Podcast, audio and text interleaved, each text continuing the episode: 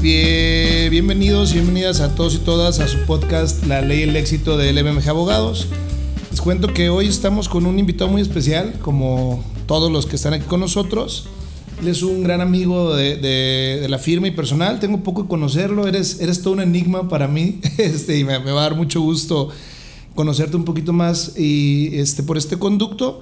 Pero bueno, les cuento que él es Pepe Olivares, es licenciado, licenciado en Relaciones Internacionales por el ITESO, es miembro de Grupo Ambea, FEPEJAL, de Cervecería La Blanca, Consejo Municipal de Participación Ciudadana del municipio de Zapopan, ciclista y freediver. Todo eso, todo eso. Oye, lo que se acumula en la semana, ¿verdad? Y hay unas cuantas cosas que ya no cabían en, en, Instagram. Claro, claro. Bienvenido, Pepe, a tu casa, LMG Abogados. ¿Cómo estás? Muy bien, ¿y tú? Bien, bien, bien, gracias. Gracias por la invitación, ¿eh? Al contrario. Ah, pues ya se nos hizo. sí, ¿verdad? A pesar de. En contra de todo pronóstico y en contra de Víctor. Ah, no, no es cierto. sí, la habíamos intentado como tres o cuatro veces. Si mal no recuerdo, esta es la, la, la tercera o la cuarta, sí, tienes razón este, de repente la vida se te pone en modo leyenda. Ahí hubo temas personales este, que no quisiera tratar porque se me quebra la voz seguramente, pero bueno, también tuyos. Incluso como la entrada a esta nueva encomienda, ¿no? Dentro del consejo. Y pues bueno, ya llegaremos ahí, Pepe. Este. Pues como bien sabes y como saben todos los que nos escuchan, el podcast tiene la finalidad de que nos compartas un poquito quién eres. Porque hoy en día vemos a Pepe Olivares, el ciudadano del mundo, Sibarita, este, empresario exitoso y ahora pues miembro de la política del municipio de, forma muy activa. Pero pues nos gustaría que, nos contaras un poquito de, de Pepe, de Pepito. ¿De dónde vienes, Pepe? Cuéntanos. Pues mira, mi vida ha sido muy, muy variada. este, tengo doble nacionalidad, también soy panameño Ah, poco? También soy panameño, soy mexicano panameño, mi mamá es panameña. Eh, viví con mis abuelos allá también. ¿En Panamá? Sí, cuando fui chico. Eh, una ciudad de contrastes, ¿no? Es una ciudad de contrastes, es una ciudad como, como es el, el Nueva York de, de Sudamérica, de Centroamérica. El Miami también. El Miami. Muy bonito, pero también tiene una parte en tremenda pobreza, o sea que está pues fíjate, sí hay el, la mayoría del país es, son campesinos, la verdad. sí. Yo viví en un pueblito.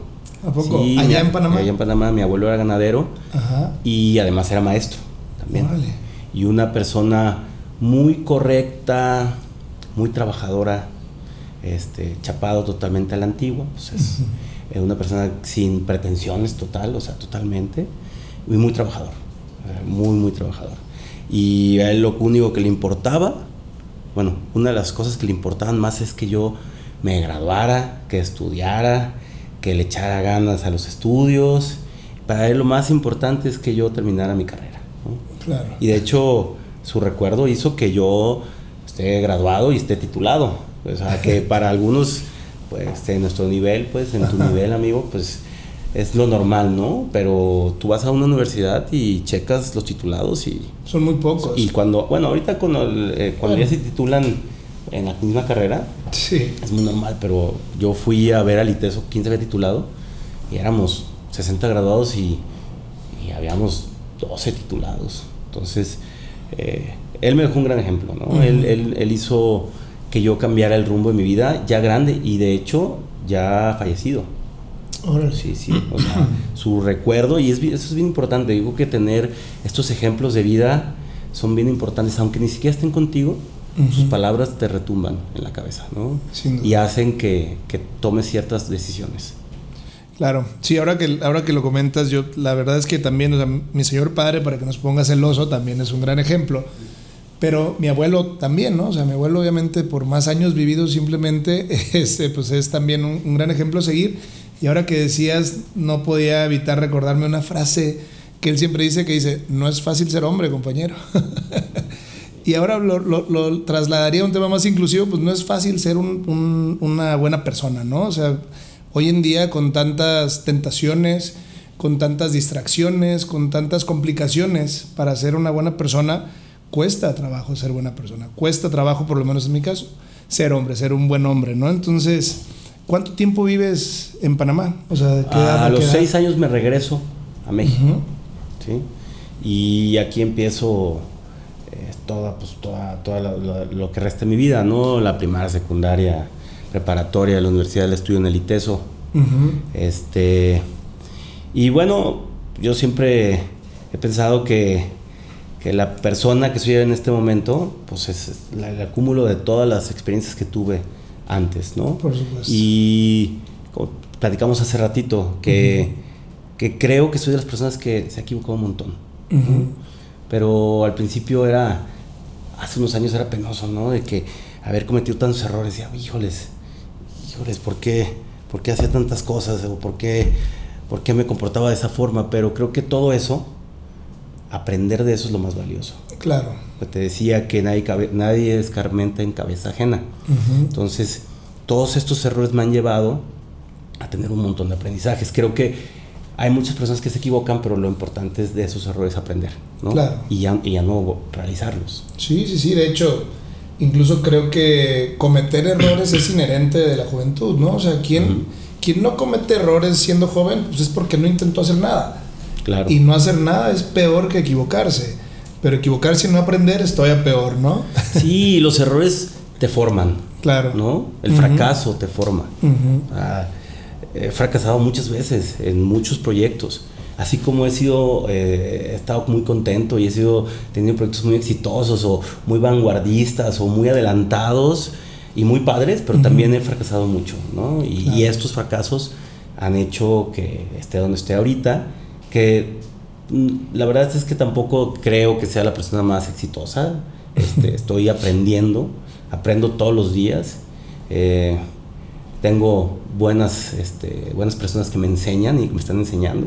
Qué importante un buen, Este, un buen, eh, un buen ejemplo ahorita que me ha estado coachando y me ha estado enseñando y pues, todos los días aprendo. Y creo que es bien importante aprender de la gente. Sin duda, sí, eh, es una, hay una frase que recuerdo siempre mucho y que digo mucho, que dice que nadie es tan sabio como para no tener nada que aprender, ni tan tonto como para no tener nada que enseñar, ¿no? entonces, de todo se aprende, de todos los momentos, todas las circunstancias se aprende, y es muy importante tener los ojos abiertos a esa clase de situaciones. Y regresando un poquito a los errores, Pepe, quisiera que nos hablaras de un error que fue que no estudiaste derecho. Ah, sí, pues es que... es que tengo entendido que vienes de familia de, abogados. Sí, pues cuéntanos, cuéntanos esa experiencia, Pepe. Mi, papá es abogado. Este, su hermano es abogado, su otro hermano también, son corredor, uno es corredor público, el otro es notario. Bueno, uno era notario, ya falleció. El otro es abogado. Eh, el papá, mi papá era abogado también. Sí. Entonces yo veía que eran abogados y veía la notaría. Yo iba a la notaría cuando estaba chiquito y decía, yo quiero ser abogado también. y, pero resulta que mi papá no quería ser abogado. Él quería ser eh, agrónomo. Órale. Le gustaba el campo, pero mi abuelo curioso. me dijo, tienes que ser abogado. ¿Tú, ya la familia de tu papá sí es de aquí, Guadalajara? Sí, sí. Bueno, son de Michoacán y son de aquí. Ah, ok. Y entonces, ¿Tu papá quería ser, no quería ser no, abogado? No, no, quería ser abogado, le los animales, quería ser veterinario, quería ser agrónomo, le gustan, le encanta Tapalpa. Ya. Sí, entonces era como, este, pues él quería hacer otra cosa y pues su papá no lo dejó. Su papá no lo dejó. Y luego llegas tú y a los... Y yo quería ser también abogado, y decía, pues, y me acuerdo que me, un día me agarró y me dijo, oye, no, ¿qué quieres ser? Y yo, pues quiero ser abogado. No, no, no, ¿cómo crees? Oh, no, no, quiero hacer otra cosa. Y fíjate, yo este, eh, donde vivían mis abuelos, era un pueblito. Y a mí me tocó vivir pues cosas muy peculiares porque en el 89 hubo una invasión a Panamá. Yo estaba de vacaciones allá. Sí, ¿cómo no? Con el general Manuel Antonio Noriega. Me tocó que estuviera en el aeropuerto. Entonces yo en el pueblito ya nos podíamos regresar a, México.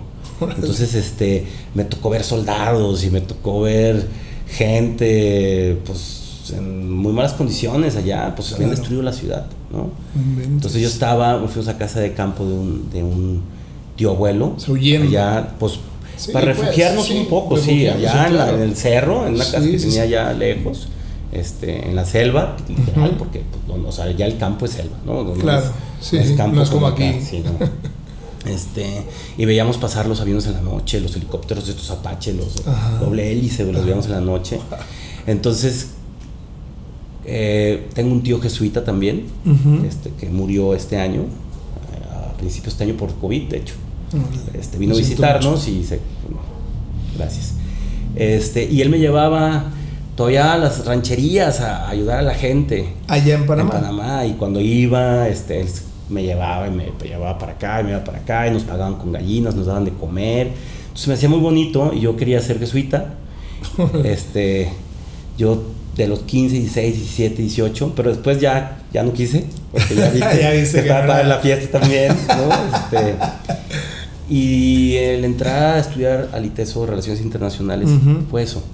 O sea, yo siempre quise ir a ayudar a algún lado del mundo, ¿no? A algún lado, este y tenía pues la formación jesuita de mi tío y tenía este lado de haber estado en estos conflictos y de ser dos países y ver todas estas cosas. Increíble. Mi papá le gustaba mucho, bueno, le gusta mucho Tapalpa, entonces íbamos, mi papá se sentaba, nos sentaba en donde fuera a platicar con la gente, a comer con la gente entonces teníamos una dualidad que mucha gente no conoce porque ven el Pepe de ciudad, el Pepe de, de, los, farándula. De, los restaurantes y de los bares y de acá y de acá. Y no saben la formación que tuve con mi tío, dónde vivía, a dónde iba, qué me tocó ver y por qué estudié lo que estudié, ¿no? Mucha gente no conoce porque pues, eh, siempre he intentado ser, este, pues, todas esas cosas, muchas cosas no las platico, ¿no? Sí, no, la verdad es que ya eres un ser humano completo que, que, vivió todo eso, que sin duda forma parte de él, pero pues que no tiene caso como que estarle dando vueltas, ¿no? Sí. Pero ahora que lo ves en retrospectiva, Pepe, ¿qué significó para ti? O sea, ¿cómo lo ves? ¿Cómo influ ¿Qué influyó? ¿Cómo influyó en ti el hecho de haber tenido contacto con esas situaciones? En el 89, por cierto, o sea que nadie creería que, que eres del 89, eres muy joven. Soy del 81. No, digo que ah. viviste esas cuestiones en el 89, o sea, increíble. Pero ¿qué, ¿cómo influyó en ti? O sea, esa, vivir esas experiencias, ahora que lo ves como el Pepe de hoy, ¿no? O sea, ¿qué, qué, qué te formó, qué te, qué te introdujo en tu ser? El hecho de haber vivido esta cercanía con la gente de pueblo, esta situación tan grave como la invasión en Panamá ¿Cómo crees que, te influyó? Pues me gusta estar muy informado. O sea, en la carrera nos enseñaron mucho eso y creo que este lado de que, en algún punto lo perdí, claro, pues me envolví en la juventud, el, en la fiesta, el, prestigio, la, esto, pues bueno. Pero creo que, que, es un lado un poco humano, este, escuchar a la gente, empatía con la gente, claro. este, ponerle atención a la gente y, pues creo que lo más importante es la, la, gente con la que te rodeas, ¿no? Por supuesto. Y, y, creo que motivarlos, ayudarlos y pues dejar algo en ellos, ¿no? Dejar este, una semillita de lo que sea, ¿no? Lo que sea, todo suma. Sí, todo suma. Todo suma, sin duda. Entonces, Pepe, regresamos al Pepe este de 16, 17, 18 años. Planteas algo que te gustaba mucho, la fiesta y todo esto. Y, y quiero hacer mención de que, o sea, ahorita, hoy en día, la carrera de relaciones internacionales es muy común. O sea, es, es, muy socorrida. Incluso ya hay otras mucho más complejas.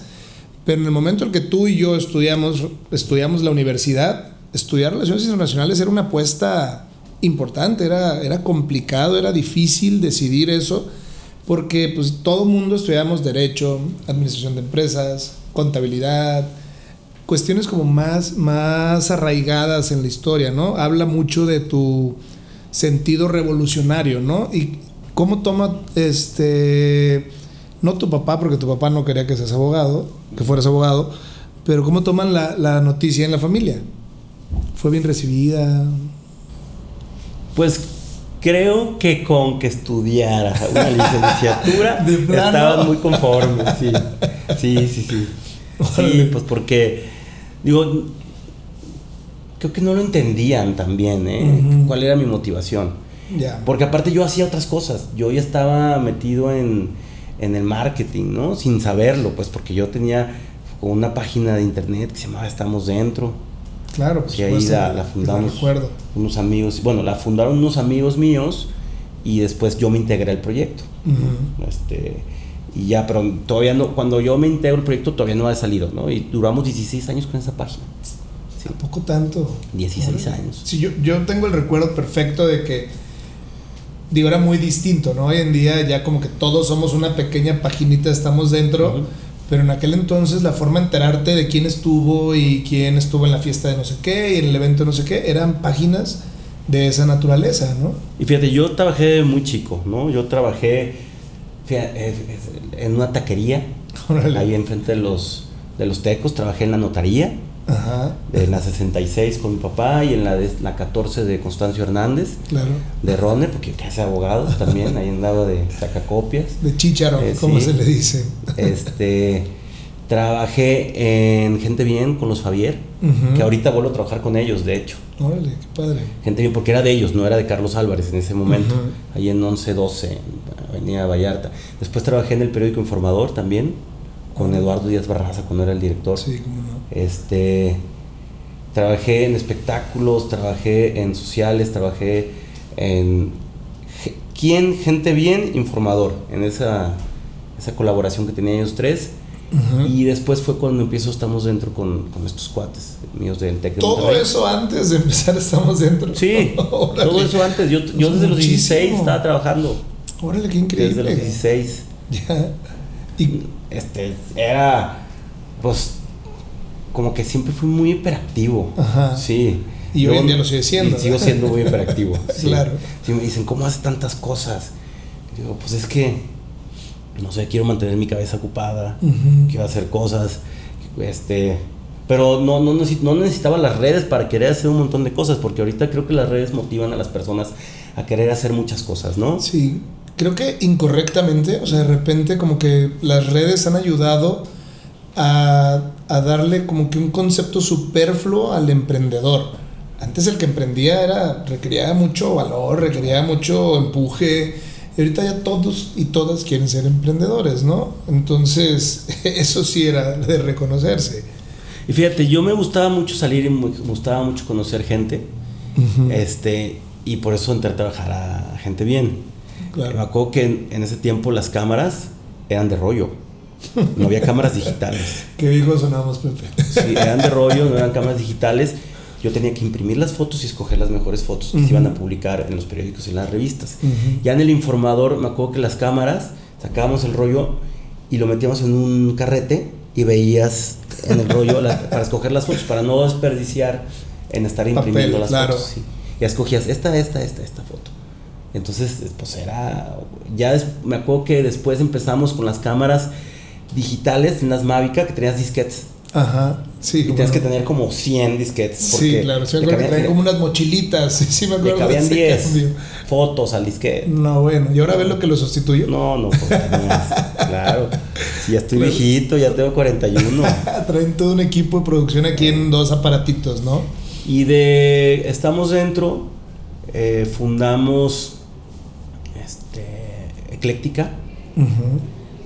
Fíjate, una de las cosas que, que aprendí mucho de, Roberto Ambris, que es, mi jefe eh, ahorita actualmente y aparte es mi socio en, algunos negocios también, y ha sido una persona que me ha acompañado mucho y me ha guiado mucho, es, y son una, palabra, es una cosa que me acuerdo siempre. Nosotros, para que seas exitoso en un negocio hay que ir dos pasos adelante, claro. pero no hay que ir cinco. Porque si vas 5, vas adelantadísimo. Y a nosotros nos pasaba mucho eso con los negocios que hacíamos. Traíamos 5 o 7 años de, adelantados. Nosotros me acuerdo que con esa revista, este, se llamaba eh, Ecléctica Magazine, era irreverente, tenía, tocaba temas muy complejos, tenía un diseño que mandamos a hacer a Londres este, con una agencia que se llamaba Un Tyrol eran unos cuates este, que hacían las campañas más importantes para Nike, para Converse, para un montón de marcas en el mundo. Y nos dieron un preciazazo porque nosotros éramos unos jóvenes y en el otro lado del mundo, en México, y decían, hombre, a ver, pues vamos a ayudar, ¿no? Y me acuerdo que nos costó como 25 mil pounds, que era un dineral de todos modos, pero para lo que ellos cobraban era nada, ¿no? Y de hecho estamos en sus casos de éxito, si los buscas, buscas un tario de Ecléctica Magazine, los vas a encontrar, porque les gustó mucho el trabajo que hicieron este, hablamos de temas muy complicados y la gente no estaba preparada. ¿Más o menos de cuándo estamos hablando, Pepe? Ay, jóvenes. Como el 2004. 2005. O sea, nosotros éramos. Tú te ibas graduando, básicamente. O sea, tendrías un año de graduar. Por ahí andaba, sí. Y teníamos esta revista que ah, tocaba temas complicados como el narco, como la soledad, como el tema mainstream que, que de, una, de una forma como satírica, teníamos gente muy talentosa que colaboraba, tomaba fotos, una, la hija de Elvis Presley para nosotros, teníamos contratados personas en todo el mundo que eran colaboradores para la revista. O sea, una revista que estaba adelantadísima. Pero hace 15 años. O, sea, de pasar. No, tuvo que haber sido en México y no tuvo que haber sido en esos años. Tuvo que haber sido en Londres o en Nueva York y cinco años después. Claro. O sea, a la vez. Y de hecho fue un parteaguas para muchas otras revistas que salieron. O sea, de hecho platicaba con los dueños de las revistas y me decían, ah, yo me inspiré en esa revista. ¿Ya? A mí me costó 25 mil pounds este, eh, inspirarme. Claro. Este, mucha gente. De nada. Este, se inspiraba mucha gente en la, revista. Y de hecho sale Vice, una revista muy sí, siete años después. Y nosotros ya toca, ya éramos un Vice. Era ese concepto. Siete años antes. Claro.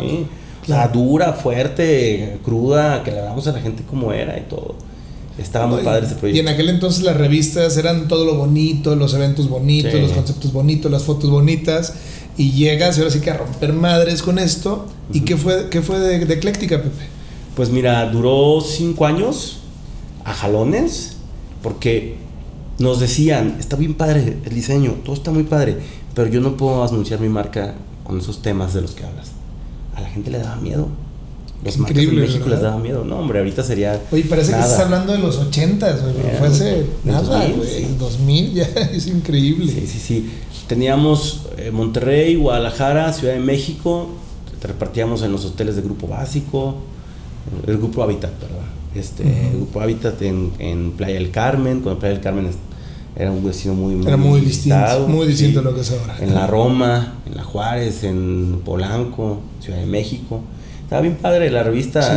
La gente, fíjate, estaba muy elevada porque hablábamos de temas y la gente la agarraba, la leía y entendía otra cosa. Y decían, oye, ah, qué padre, hablaste de esto. Y yo, sí, pero, pero el, así no. el, fondo era otra cosa, ¿eh? Pero bueno, está bien. por ahí no iba. Sí, sí, está bien, adelante. Y de Ecléctica abrimos Taste Comunicaciones, Taste Marketing. Estuve ahí 16 años. Eh, ahí la verdad es que eh, se, cerró un ciclo. Yo aprendí muchísimas cosas. Tenía gente muy brillante a mi alrededor. Hicimos muchos proyectos, tuvimos muchos casos de éxito, muchísimas satisfacciones. O sea, estuvo padrísimo estar ahí también. Eh, al final creo que eh, no al final pues, se cerró un ciclo, dejamos de compartir valores, yo buscaba otras cosas, este, ellos buscaban otras y pues, se acabó ¿no? la relación. Y en ese inter este, yo empecé a trabajar con Roberto lo había conocido porque unos años antes habíamos, le habíamos comprado un bar. Órale. El Mini Bosé, el que estaba en las vías del tren, ahí por la isla Latina. Ya, ya, sí, como no. Al lado de Latina, entre la Latina y Italy. Que sigue funcionando como bar, de hecho. Por ahí debe haber algo más. Y hicimos un lugar que se llama Silvano. Ya, sí, como no. Sí. Y el Silvano nos duró un par de años y fue el primer, em, primer bar este, que tuve, que ya era un poco más mío, porque ya había tenido bares o ya había sido parte de proyectos de restaurantes y bares, pero estaba chico y era de que, ay, te regalaron un punto porque tú eres el que trabajaba. Como por el tema más relacionado con relaciones públicas. Sí, sí, sí. Y acá no, acá sí, pues fuimos los creadores, inversionistas, hacíamos el booking y éramos un grupo multidisciplinario muy interesante. Este, por ahí estaba Juan de Dios, el Bar Américas buen amigo también, el Richo, estudio monitor, o sea, había gente muy interesante en ese proyecto y a la gente le gustaba mucho. Pero otra vez nos volvió a pasar un poco lo mismo. Estábamos los adelantadones, ¿eh? O sea, éramos como los primeros, ahorita sería otra cosa, ¿no? Y de ahí tuvimos, este, unos años después el King después el Galaxy y este, también con ellos y de ahí me pasé, bueno, ya me brinco otra vez a la etapa de, empezar a trabajar con Roberto. Este, me, ha, me ha escuchado muchísimo Roberto, tengo, estoy muy agradecido con él y me ha, me ha guiado. Ahorita estoy eh, de su mano derecha, yo soy prácticamente subdirector de todo el Grupo Ambea. Este, de la parte de restaurantes y bares. ¿Por qué no soy el director? Pues porque él es el dueño, ¿no? Claro. Pero este, me, me agarro confianza en el proyecto y ahí voy. Tengo este, siete, siete meses de director. Porque antes yo estaba en el proyecto de Panorama. Yo lo ayudé, yo estuve con él este, en el desarrollo de todo el concepto de Panorama. Que, sí, que me encanta, por cierto. Está muy bonito. Gracias. Pero nos tocó la pandemia. Qué duro. Nos tocó la pandemia, o sea, acabamos de abrir, teníamos... Sí. Mmm, nada. Nada, ni siquiera un año creo que cuando empezó la pandemia. Teníamos... La pandemia empezó en el 2020, ¿no? Uh -huh, marzo ¿Sí? del 2020. Sí. Y abrimos en el, en el 19. No, bueno. ¿Y cómo fue eso? ¿Cómo fue esa experiencia, Pepe? Pues mira, yo venía de dos este, fracasos, de dos quiebras. A ver, más interesante aún. Sí. Cuéntanos de eso. Porque la verdad, antes de que nos cuentes de eso, yo creo que la concepción de fracaso hoy en día es mucho más amplia, ¿no? Antes fracaso, fracasar, tenía como una connotación súper negativa. Ahorita cuando hablas de fracaso, hablas de experiencia, hablas de aprendizaje, hablas de crecimiento, de desarrollo. Uh -huh. Fracasar ya no es tan malo como antes parecía, ¿no? Más bien fracasar es porque intentaste, ¿no? Sí, creo que en México y en Latinoamérica el fracaso está como satanizado, ¿no? Sí, eso. Este, fracas, fracasar es así, híjoles. Y por eso la gente cuando fracasa ya no quiere volver a emprender, porque uh -huh. ya no, no, qué miedo volver a emprender algo, o sea...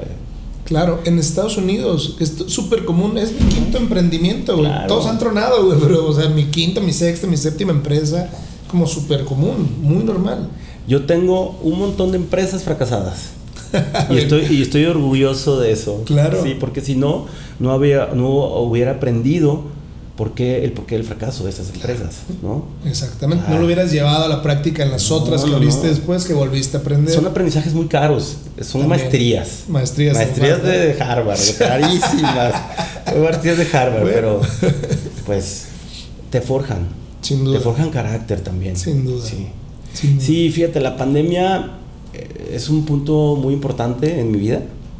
Este, porque oh, la pandemia.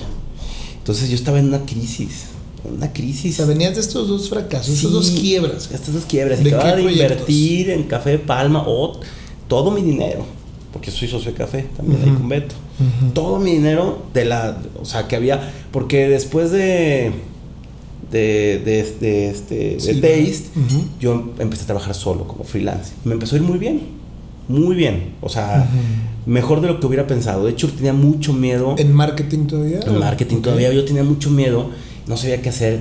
Pensé que, o sea, sentía que se me acababa. El, porque, no, porque ya no tenía lo que había hecho 18 años. O sea, ya, Taste ya no. Ya no estamos hablando 19, 2018, 2018 por ahí. Cosa. Yo estaba así, uh -huh. pues, asustadísimo, porque ya no era parte del proyecto ya no, ya no era socio de King King, ya no era socio de, de Galaxy, ya no era socio de, de, Taste, y estaba así como... ¿Y ahora para dónde? ¿verdad? Estaba triste claro. y estaba hasta un poco deprimido, y no sabía por dónde. Empecé a trabajar y solo, y de repente me empezó a ir mejor. el cambio, porque a muchas nos da miedo el cambio, Sin pero duda. a veces, la mayoría de las veces el cambio siempre es para bien, ¿no? Y el cambio de, de esto a acá, pues dije, híjoles, pues, ¿qué pasó? ¿Por qué me está yendo tan bien? Entonces, pues empecé a ahorrar el dinero, ya yo estaba de, trabajando de asesor y, y, de director de algunas cosas de Beto, de Roberto. Uh -huh. Y dije, bueno, pues me asocio contigo y le meto la gana. Un café de palma. Sí. y pues tú sabes que esos proyectos no cuestan un peso. No, no, no es complicado. Entonces, eh, pues otra vez, en nada, en cero, pues cerrado. Sí, sí, pero no, claro. Cerrado. Uh -huh. Pues duramos un par de meses abiertos. Nada. Y se pide la pandemia. Entonces, y ahora. Otra vez. Otra ¿verdad? vez. Sí. Otra vez. Pero no es una persona que se derrota muy fácilmente. Este, claro. y a las tres semanas de estar triste otra vez, ya estaba revolucionado. Ya buscándolo otra vez Revolucionado viendo qué iba a hacer en esta pandemia, ¿no? Ya y conocí, bueno, ya conocí a Cristóbal Orozco, un socio y amigo mío, uh -huh. sigue siendo mi socio a la, a, la, a la, fecha, de hecho, él es el delegado nacional de la CNP, uh -huh. este, yo soy secretario de finanzas de la FEPEJAL uh -huh. ahorita, y empezamos a hacer un montón de cosas. O sea, porque realizamos eh, esos negocios que mucha gente quería hacer. Que, vender esto, que vender lo otro, que lo otro, porque era lo que se podía hacer en la pandemia, ¿no? Andaban todos en lo mismo. Pero con Cristóbal, él tenía, él, tu familia tiene muchos años dedicándose al material quirúrgico. Entonces, pues me asocié con él y empezamos a, a, ver por dónde. Hicimos cosas este, que la gente ni se, sorprende, se sorprendería. La verdad es que siempre me apoyó. O sea, últimamente, los últimos años, he estado personas que creen en mí y que me apoyan. Cristóbal me apoyó muchísimo y estoy bien agradecido con él. Porque yo estaba entre triste y aparte descapitalizado, pues. Sí, no, bueno. y Cristóbal, pues, estaba echando jalones con la familia, este, pero pues tenía su capital y, le apostó un poco a mis ideas. Al proyecto, claro. Y empezamos a hacer un montón de cosas muy interesantes. Y sigue siendo mi socio. Este, y nos ha ido bastante bien. Sorprendentemente en pandemia, otros este, nos iba bastante bien, este, nada más pues haciendo cosas que me sacaron de mi zona de confort. Muchísimo. Este, a todos. Esta idea nace en la pandemia. De hecho, o sea, que estábamos buscando o sea, el podcast, todos dijimos, oye, ¿cómo normalmente como que nuestros clientes son nuestros mejores promotores? Pero ahora tenemos que ampliarnos, ¿no? O sea, la gente está yendo muchísimo a las redes, la gente está yendo muchísimo a buscar cosas en internet y todo. Entonces, la forma de colocarnos en la mente de la gente era esto, ¿no? Y, quise, quise interrumpirte un poquito porque quería quiero preguntarte, veo que la pandemia fue un momento difícil. ¿Lo traducirías como el momento más difícil por el que has pasado o crees que hubo momentos más complicados en tu vida? Pues sí puede ser porque casi me muero. ¿Cómo? Sí. Entonces, eh, en, mayo, literal. Literal, sí. Yo por andar para arriba, por andar por abajo, por andar trabajando, por andar viajando. Yo iba a México en avión ¿Cuándo? dos o tres veces a la semana en, en, mayo del 2020. No bueno. O sea, en mi casa no sabían, se, se pondrían así. Pero yo iba, o sea, vimos el año pasado cuántos vuelos habíamos hecho en plena pandemia. O sea, una cantidad tremenda de vuelos. Yo iba y regresaba a México en la semana dos veces a la semana. Y pues iba con el cubrebocas, con un montón de gente, todo el mundo claro, No quieres tocar nada ni nadie. Hasta que me enfermé. De COVID, De la primera cepa. ¿Y cómo te fue? Muy mal. Me estuve encerrado 50 días, estuve hospitalizado 12 días. Cuando llegué me sacaron en ambulancia de, de mi casa con 67 de oxigenación. ¿Cómo que Llegué al hospital eh, por un buen amigo mío, César. Eh, le pidió ahí eh, apoyo a unas personas este, para que me pusieran un cuarto, porque no había cuartos en toda la ciudad. Había un cuarto que estaban usando lo de bodega, lo adecúan, en lo que yo estoy en la ambulancia, en urgencias, me ponen un cuarto y el doctor, el, el este, de la acabada y este otro, el doctor, el dúo ahí de dúo dinámico que sacaron a mucha gente adelante en San Javier, este, me dicen tenemos que entubarte. No. Tú consciente, o sea, tú tomaste pues la decisión. no, a mi hermano, yo así, yo no, no, no. Yo veía, venía de leer muchísimo. Sí, no era horrible. De que el 10% de la gente sobrevivía, los que intubaban. Y que la gente que intubaban, básicamente, sí, claro. Era adiós. Adiós. Sí. Yo no, no, me entuve, ni mi hermano, no, no me entuve, ni y Laura, mi novia, encerrada en su casa, enferma también de COVID. Este, hablaba por teléfono con todos y no, no lo entuve. Yo nomás veía como que mensajes y me veía la onda. Tos y tos, sentía que me iba a morir, porque tosía y tosía y me ahogaba, y sentía que, este, y al final me pusieron oxígeno en alto flujo porque me negué, no se negaron en mi casa a que me intubaran, y estuve 10 o 12 días, 12 días en el hospital San Javier, que era el único hospital que no, que no, podía llegar, porque mi seguro, Monterrey no tenía acuerdo con ellos, entonces era el único que no podía llegar, porque no me iban a pagar. Yo estaba también ahí con, híjoles, ¿cuándo va a salir este chiste? y bueno, saliera, ¿no? sí, sí, pero, pero yo pues pensando muchas cosas, era terrible y estuve 12 días interminables en ese hospital. Pero aparte, como la gente no sabía qué onda, me hacían la prueba de la sangre para ver si tenía COVID. Y tenía COVID, según esto. Pues sí, claro que tenías COVID en la sangre. Pero después de 20 días, después de 30 días, después de 40 días, todavía tenía. Entonces me tenían encerrado 50 días. O sea, ya después de estos 12 días te vas 50 días al encierro. Exactamente. 50 días sin ver a una persona. No es Encerrado, nada más veía una ventana. Pero ya en tu casa, por lo menos. En mi casa, sí. sano, pues, en teoría. Fíjate, fueron como nueve días para saber que tenía COVID, porque pensaban que tenía dengue. Me dio el gastrointestinal. y luego ya que supe que tenía COVID, como a los tres días me empezaron ataques de tos.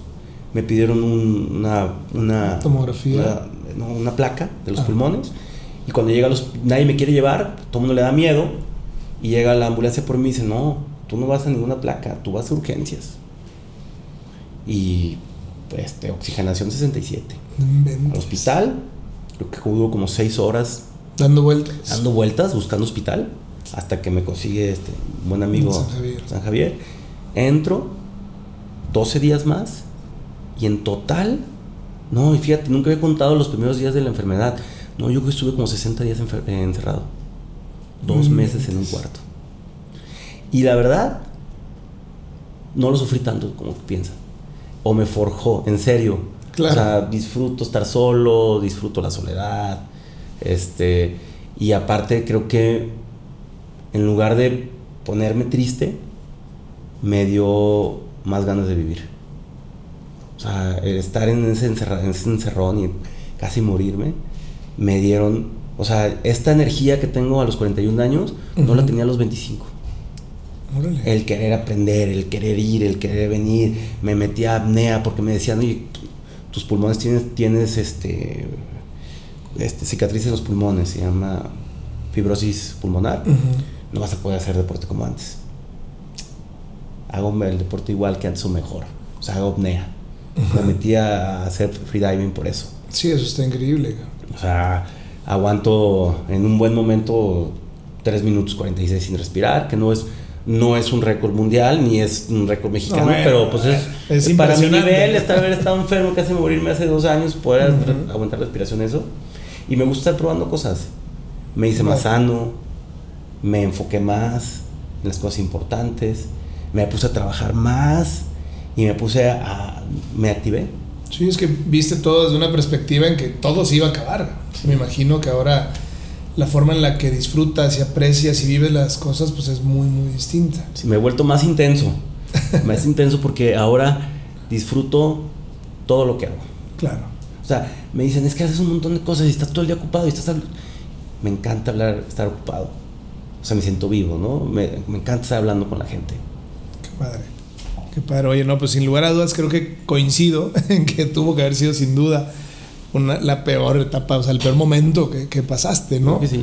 Oye, ahora viéndonos exactamente al polo opuesto, de tantos proyectos que has emprendido, de tantos proyectos que has realizado, probablemente sea difícil decidirte por uno, pero ¿cuál crees o cuál consideras que ha sido el proyecto, el emprendimiento, la actividad o lo que sea que te ha generado más satisfacción en tu vida?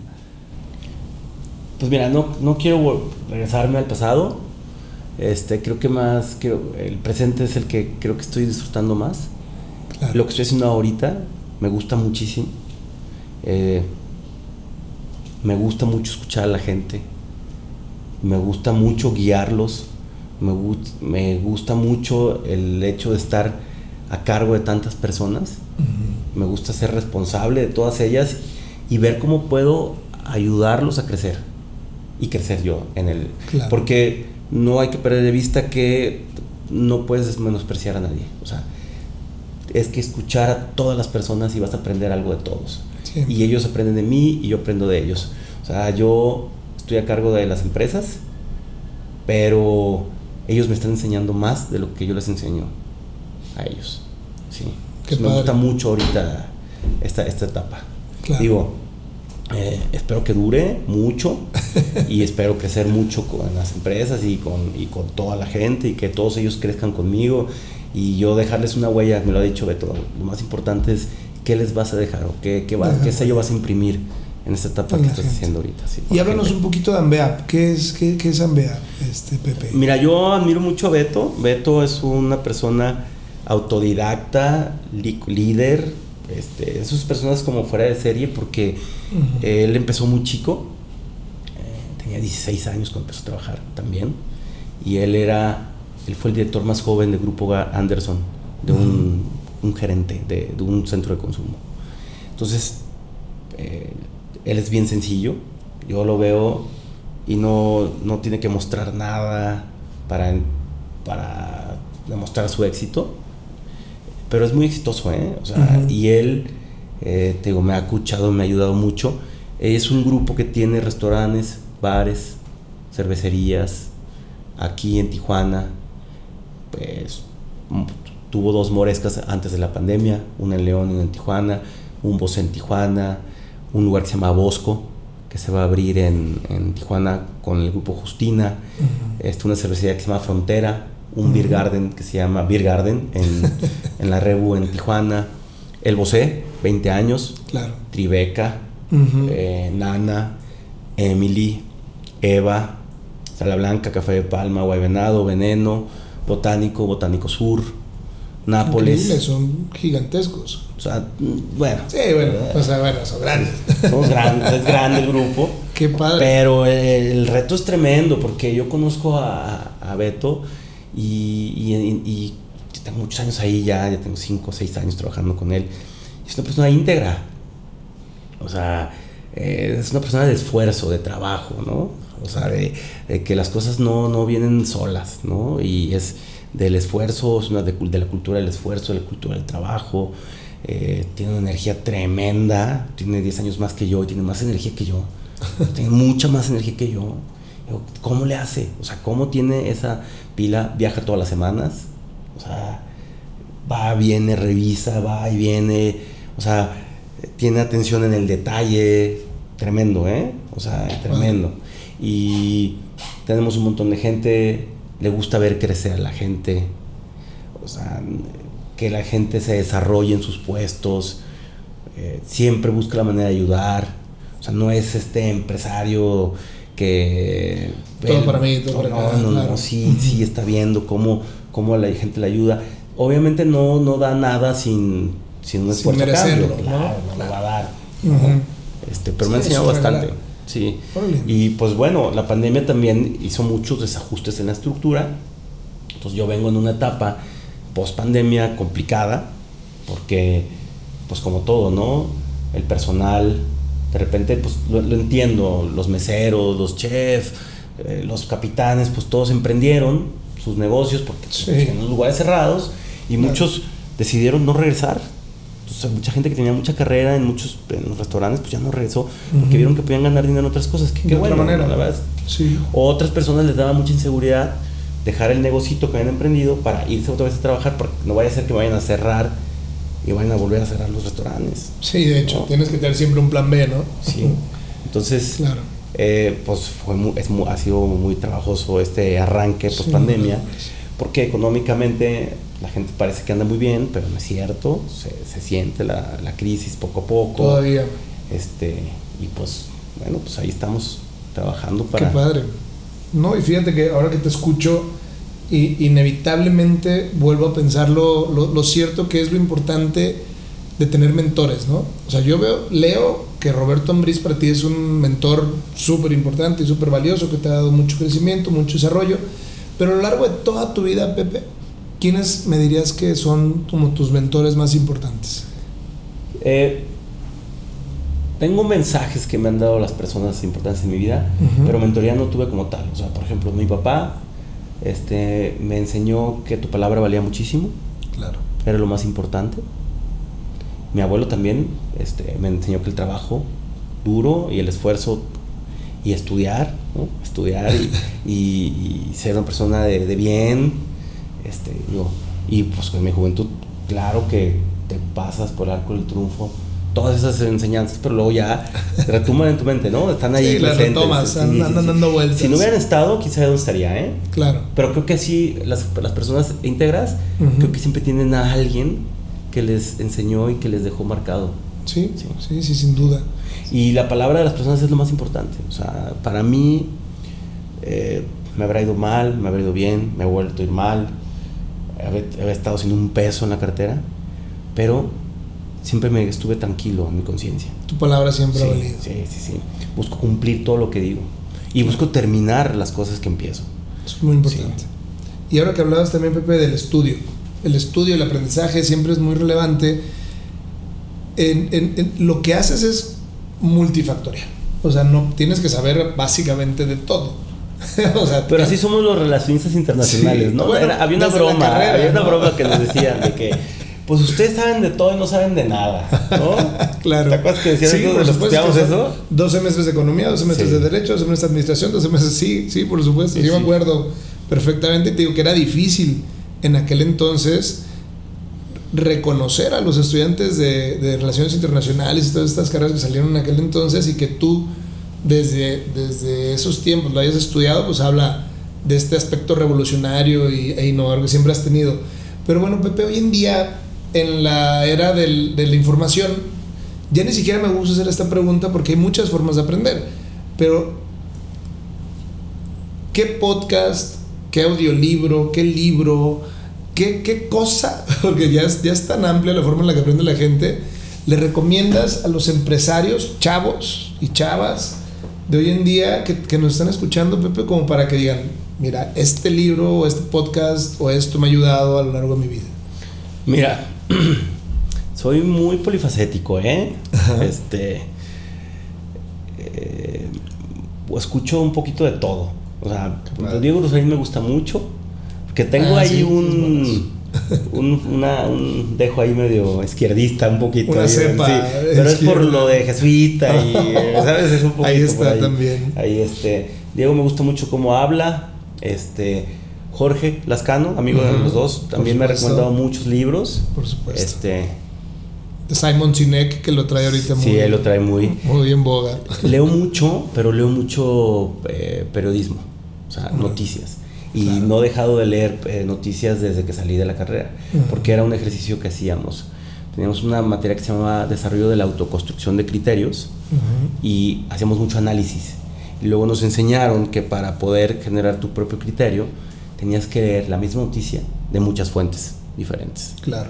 Para que el sesgo que se generaba en uno, en el otro, en el otro, en el otro, pudieras tú construir tu propio criterio ¿no? de esta nota. Entonces, pues, disfruto mucho leer este periodismo. Leo periódicos, BBC, leo este, CNN, leo Proceso, leía mucho financiero porque eso me, lo, me pusieron una suscripción en el ITESO, leo El País, me encanta El País, claro. leo Mural, este, leo un poco todos estos medios de comunicación, pero no le creo a ninguno. eso ¿no? bien. no le creo a ninguno, nada más. Y eso es creo que la gente debe de tener más criterio a la hora de leer noticias, no dejar y lo peor es que nomás leen los títulos ahorita. Sí, claro, y ya, ya, lo retuiteas, o ya lo retransmites, o ya lo mandas y sin importarte. Tremendo que nomás lean los títulos. Y lo peor es que los títulos, cuando lees un, un título, y a veces me enojo mucho con los medios de comunicación porque son títulos totalmente tendenciosos y manipulados, porque la nota no dice lo que dice el título. ya le das, ah, y ya leíste el título, ya lo retuiteaste, ya lo mandaste, le hiciste screenshots, terminaste todo el mundo. Pero lee la nota. Y es más, no veas no más una nota si no leíste tres de medios contrarios. Claro. Sí. O sea, leí una nota que decía, el medio tomatero pierde 160 millones de pesos por el superpeso. Evidentemente porque están exportando, venden en dólares, les pagan en dólares, el, el, dólar tiene un valor menor, pero porque tu peso es más fuerte.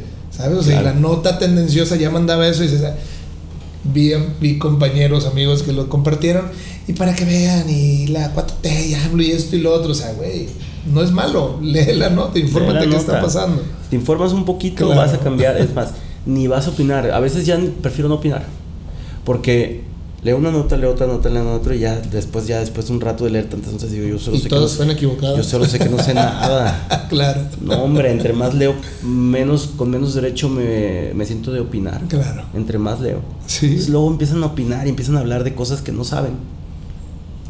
Es Entonces leo mucho periodismo, leo muchas notas, me gusta estar muy informado en general.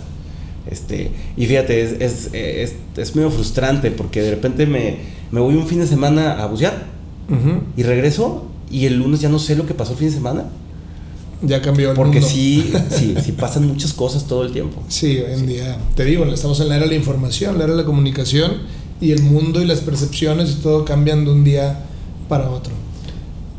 Qué interesante, Pepe. Oye, y digo, ya conozco bastante de, de ti, te he escuchado, me has transmitido bastante. Únicamente quisiera pedir también un poquito como costumbre que nos contaras y me dijeras quién es Pepe Olivares. Ok. Ay, pues mira, este... Ahora sí me pusiste en un aprieto, ¿eh?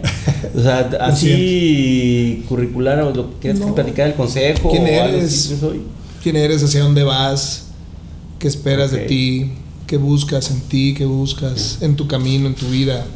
Pues mira, este, sí he buscado ser una persona más sana, estar, estar bien para cuando me toque tener hijos, este, ser un buen ejemplo para ellos, ser un buen ejemplo para la gente que me rodea, para la sociedad, este, buscar eh, tener una vida eh, llena de satisfacciones para mí y para los que rodean. Me gusta ser feliz a la gente, me gusta ver contenta a las personas que, están conmigo. Eh, y creo que soy muy reflectivo, pero no quiero caer en, la arrogancia, sino sé que tengo mucho que aprender y, también mucho que dar. Claro, claro, es lo más importante. Lo hemos platicado aquí, ¿no? La, la mentalidad del cinta blanca, ¿no? Hablando del, del karate y todo este white belt mentality. Siempre aprender, siempre tener los ojos abiertos, siempre estar esperando la información, siempre estar esperando aprender. Y pues bueno, Pepe, ya para empezar a despedirnos, quiero decirte que lo has logrado, sin lugar a dudas eres un ejemplo Eres un ejemplo para toda la gente que viene atrás de ti, eres un ejemplo para todos los empresarios y todas las empresarias en el medio en el que estás. Y sin duda nos has hecho felices a más de uno en todos los negocios que has, que has emprendido y que has desarrollado a lo largo de tu vida. Muchas gracias por acompañarnos, Pepe.